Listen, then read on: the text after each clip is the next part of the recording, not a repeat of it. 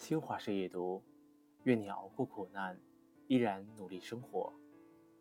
一个朋友三年前辞掉老家稳定的工作，独自一人来到北京，每天早出晚归，就为了找一份自己喜欢的工作。好不容易找到工作，但是没什么钱租好一点的房子，就找了一个只能放得下床、一个床头柜的单间。每天六点起床，挤地铁去公司。自从他工作后，我几乎每次约他。他都在加班，或是在家里学习。在刚开始的一年里，他几乎没有一个完整的周末。有一次，他给我打电话，还没说几句就哭了出来。他说：“我真的好累，但是我不能放弃。”很心疼他，但是每个人都有自己生命中必须承受的苦，除了自渡，他人爱莫能助。慢慢的，他处理工作上的事不再慌张，开始得心应手，连续完成两个项目，升职加薪，随之找到了一间可以晒太阳、有独立卫浴的房间。他的努力终于有了回报，他的阴天也过去了。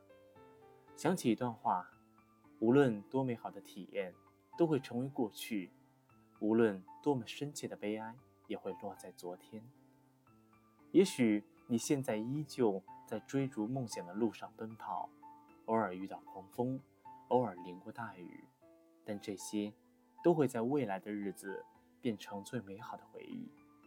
那个晒不干衣服的小角落，那些没日没夜加班的日子，在当时看来让你觉得窘迫、难过、疲惫，但渐渐的你会变得更好，你会在受伤后找到痊愈的办法。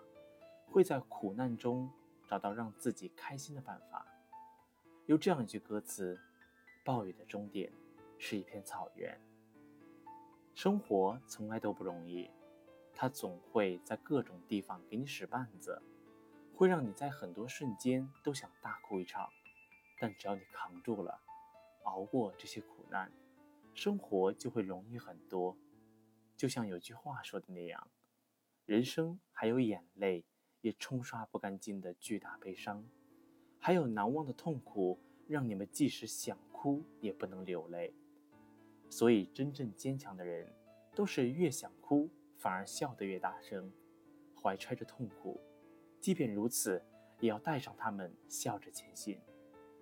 有时候有压力了，哭出来就好，但有的时候，哭也解决不了问题。与其被这些困难拦住，就此放弃，还不如咬一咬牙坚持下去。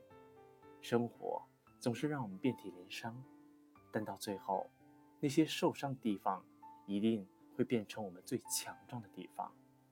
愿你熬过苦难，依然能努力生活。晚安。